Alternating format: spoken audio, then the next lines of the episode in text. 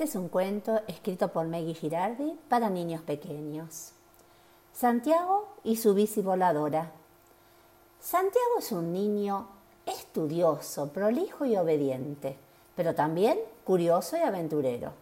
Un sábado, mientras su mamá estaba ocupada acomodando su casa y su papá no había vuelto de trabajar, estaba tan aburrido que comenzó a pedalear y pedalear en su bici, dando vueltas en redondo por el patio.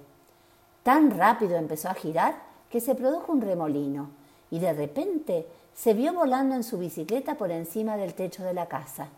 Santiago se sorprendió pero no se asustó. Al contrario, ya que estaba allá arriba, ¿por qué no ir a recorrer un poco el mundo? Así que siguió pedaleando y pedaleando en su bici voladora y llegó hasta el monumento a la bandera. No estaba cansado, pero decidió hacer una parada para dejar pasar a un par de golondrinas que le tocaban bocina. De paso, se detuvo un ratito en la punta del monumento. Se admiró de la belleza de los palos borrachos en la avenida Belgrano y disfrutó de la vista del río que se extendía lejos, lejos, hasta donde llegaba la mirada. Entonces tuvo ganas de cruzar el puente Rosario Victoria.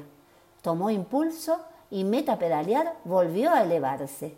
Desde allá arriba pudo ver un grupito de vacas que caminaban por el agua buscando tierra firme donde poder pastar.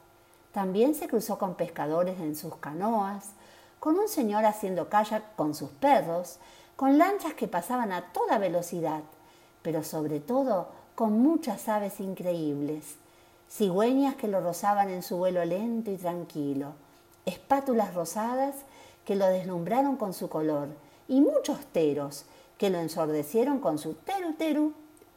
Siempre atentos a sus nidos y a sus hijitos, y temerosos de que este niño en su bicicleta los atacara en cualquier momento.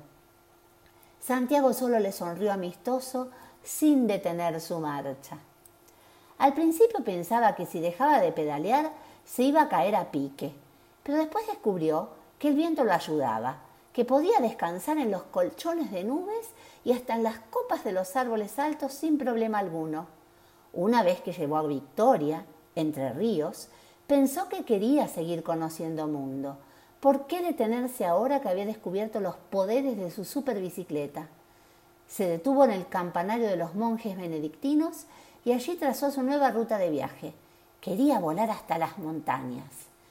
Hacia Córdoba se fue impulsado por su voluntad de fierro y por una corriente de aire favorable que le permitió hacer su viaje en menos de lo pensado. Cómo saltaba su corazón cuando volvió a ver las sierras. Sus papás lo habían llevado cuando era muy chiquito, pero él quería llegar a la cima de las montañas. Se dirigió hacia el Champaquí y en menos que canta un gallo pudo subirse a la cumbre y dominar todo el valle. ¡Qué lindo! ¡Qué vista imponente! En la base, las casitas de Villa Alpina se veían chiquitas, chiquitas como para muñecas. Un poco más arriba, las cabras y ovejas de los pastores brincaban de piedra en piedra. Mientras tanto, Santiago estaba allí, en la cima, reclinado sobre el manubrio, dominándolo todo con su mirada de pestañas largas y ojos penetrantes que saben ver más allá. En ese momento se dio cuenta de que sus padres debían estar preocupados por ese paseo tan largo que se estaba regalando.